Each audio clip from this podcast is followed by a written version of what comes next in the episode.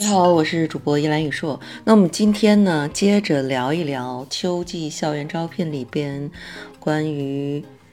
应聘的这些常见的问题的解答。我们经常会遇到啊，要不要海投的这个致命的问题。因为什么呢？一般的小伙伴、同学们在海投的时候会这样想。如果我海投简历的话，我一定会增加面试的几率。反正东方不亮西方亮嘛。那另外呢，海投呢其实是希望，哎呀，现在校园招聘的企业太多了，我不想错过任何一家。而且海投肯定会有一个量变到质变的这样的一个过程，广撒网多捞鱼嘛。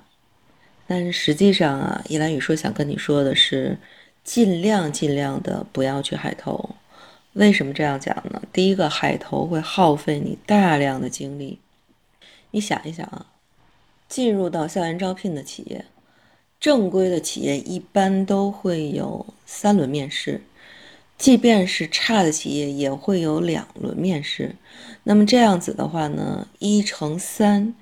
如果是你投十家，你差不多就要接受三十轮的这样的一个。招聘的过程，那你想，你有限的精力被平分到这么多的这个岗位里边去，你很难针对某一场面试做好充分的准备，而且很可能呢，你在面试这一家企业的时候，另外的一家企业会给你打过来面试的这样的一个电话，那有可能你其实。投递了十家，最后你只能去到五家到六家，很多的投递的简历浪费的这个时间精力会特别特别的多，你的竞争力实际上由于你前期的准备时间比较短。嗯，导致你在面试的过程当中，你的竞争力是有一定程度的下降的，因为你没有办法对所有的面试做好充分的准备。那么另外呢，海投也会导致说，你简历的内容和应聘的岗位不匹配。海投其实。会让你没有充分的时间去辨别所有企业的岗位是不是适合你。我还是建议你听一听我上期节目的内容，比如说你在海投简历的时候，起码你应该能够做到，我对某一类的行业有一个锁定，或者是我对某一类的职位去做一个锁定，这样你相对来说在海投简历的时候。尽量的在你没有充分时间的情况下，能够让某一类的这种岗位尽量的去和你的简历去匹配。如果你只是随便的投简历的话，那很多 HR 在看你所学的专业和岗位的要求就不是非常的匹配，你其实已经没有下一步进行面试的这样的一个机会了。你这个海投的量变。根本就达不到你想要的质变的结果。那同样的呢，其实海投的时候也会让招聘的人看到说，这只是一个自我认知不足的一个求职者，你对未来的人生的定位都没有一个明确的规划的话，在初筛的时候，你基本上就被 pass 掉了。那我还是建议大家把广撒网、多捞鱼。碰运气的这种大范围的海投转变为小范围的精投，不要面面俱到，就锁定某一类的行业或者是某几类的行业，然后呢，某几类相关的岗位去做这样的一个主攻方向。那相对来说，这样的小范围的精投会让你集中精力。火力十足，而且还可以相对的去分散你求职的这样的一个风险。那再接下来的一个常见性的问题就是，实习重不重要？这个实习的经历重不重要，取决于招聘的行业和企业。我们先说体制内和体制外的。体制内实际上对实习啊看的比重并不是那么的高。呃，但是呢，它有可能会对你的学校，你的 GPA 的成绩的绩点，包括你获得的一些专业的证书更为看重。那体制外呢？呃，不同的行业企业其实对实习的经历，呃，看重的程度也不太一样。如果就我们的 IT 行业来看，你的实习经历会是一个重要的加分项。为什么说在 IT 行业实习对公司而言它是一个加分项呢？因为实际上很多的企业在校招的第一批的学生基本上都是。呃，相对来说比较好的学校出身的学生，然后大部分呢，可能招聘的是硕士以上的这样的一个学历，当然本科生啊也不少。嗯，硕士一般他都会跟他的导师在实验室有一些项目的这样的一个机会，那可能其实在实验室做项目的时候，也是意味着说他做了一些。嗯，校园的这样的一个实习，当然本科生他本身因为学制之间的这样的一个要求，他实习的时间会相对比较短，你没办法看他会做一个非常非常长时间的这样的一个实习，所以一两个月、两三个月的实习对学生来讲只是一个认识社会的敲门砖，并没有一个实际上的本质上的技能上的一个提升。所以，呃，如果你有对应的行业的实习的这样的一个经历的话，是一个加分项。但如果没有的话，最好是在实验室，在暑期，呃，或者是其他的这个时间做一些校企联合的这样的一个项目，对你未来的求职的时候，它可能都是一个呃加分项。当然啊。在金融行业这边，可能更注重的是你有没有 CPA，呃，这样的一个通用的硬通货的呃专业证书。IT 行业其实也有啊。通常来讲，很多校招的公司首先看的是你有没有一个好的四年，或者是。研究生学习时间的一个好的学习成绩，而在这个学习的过程当中，有没有参加一些有创意的这个竞赛，然后并且取得了非常好的一个名次。当然，最重要的是你有没有一个硬核的证书，比如说我刚才提到的金融行业，你要有 CPA 或者 CSA 相关的证书。嗯，IT 行业你有没有？国家软考的计算机的资格的证书，这个其实是优于你的实习经历的，因为实习其实是在成绩在证书呃等级之后的一个加分项。回过头来，我们再简单的讲，对学历的基本信息以及所有学年的绩点会有一个相应的考核。当然，在这个过程当中，如果你的专业的证书，或者是相关的行业内的竞赛的成绩，也是一个重要的考核项。再接下来就是每一个同学他个人的综合的素质能力，我说的是软素质能力，综合。这三个维度经过综合的评估，能够通过面试的，基本上都会拿到心仪的 offer。那最后一个问题就是要不要去修饰自己的求职的简历？首先啊，如果我们去通过网申来去参加秋招的同学，就不用在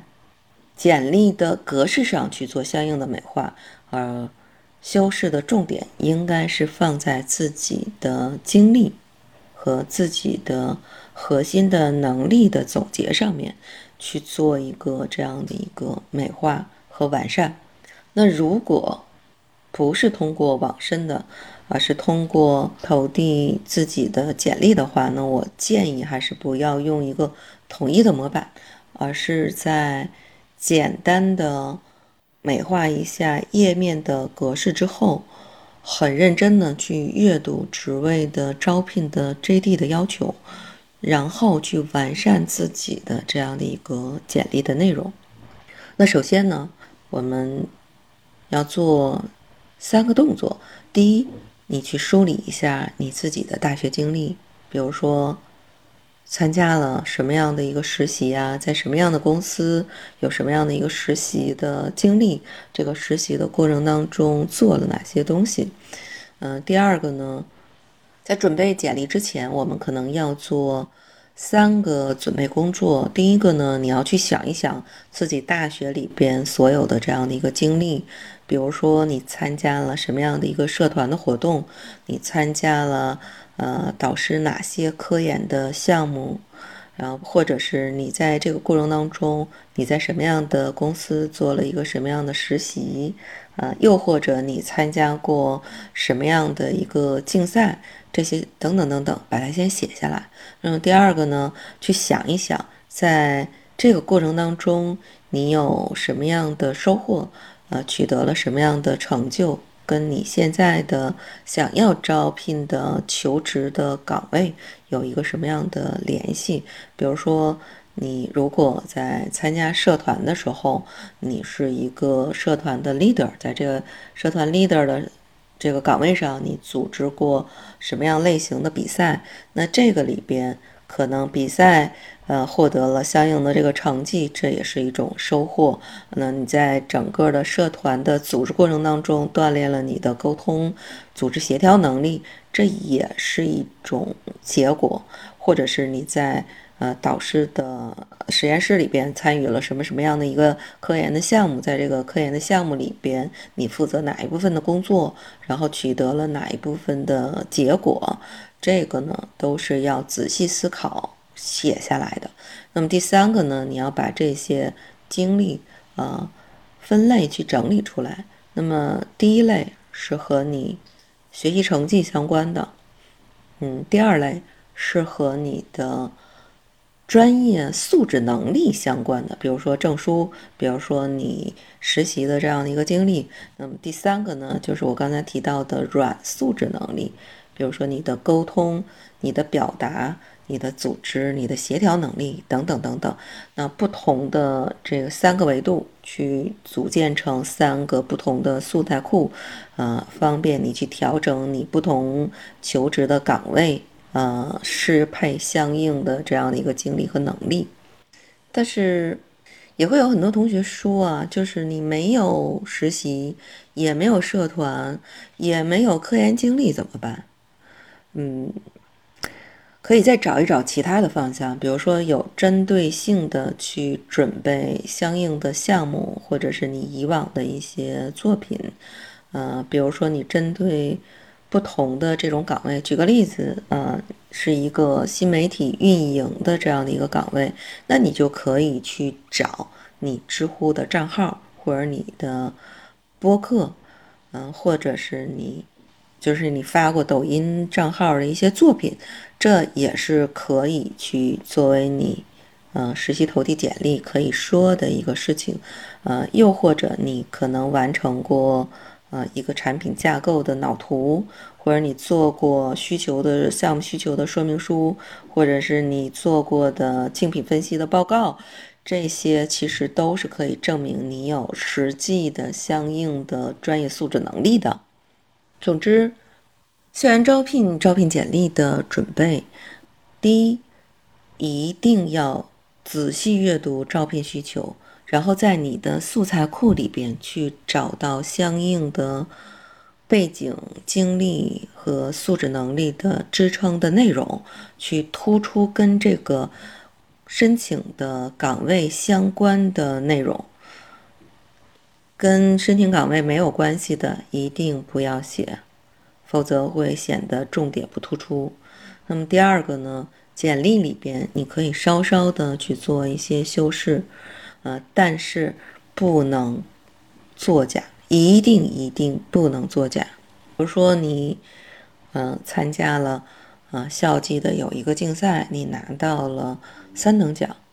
可能三等奖啊，不是很多人能看中的一个结果，但你不能说你得到了一等奖，这个很严重的性质问题。当然，你可以侧重的去描述说你获得的这个锻炼，包括你在当中得到的这样的一个感悟，这个是可以的。然后，另外最核心、最重要的就是个人的简历不要超过一页纸。多于一页纸的简历，浩如烟海的校招，HR 哪有那么多时间精力去看那么冗长的这样的一个简历的信息？尤其是还是一个刚出校门的应届毕业生，那这样子的话，尽量的把你的校园招聘简历就浓缩在一张纸上，用简洁的方式做相应的排版就可以了，不要搞得太花哨。好，那关于校园的秋季招聘的一些常见性的问题，我们就。呃，暂时的先聊到这里。如果大家有任何的疑问，都可以在评论区留言，我们可以接着来去做相应的解答。今天的节目就到此结束，我们下期节目再见。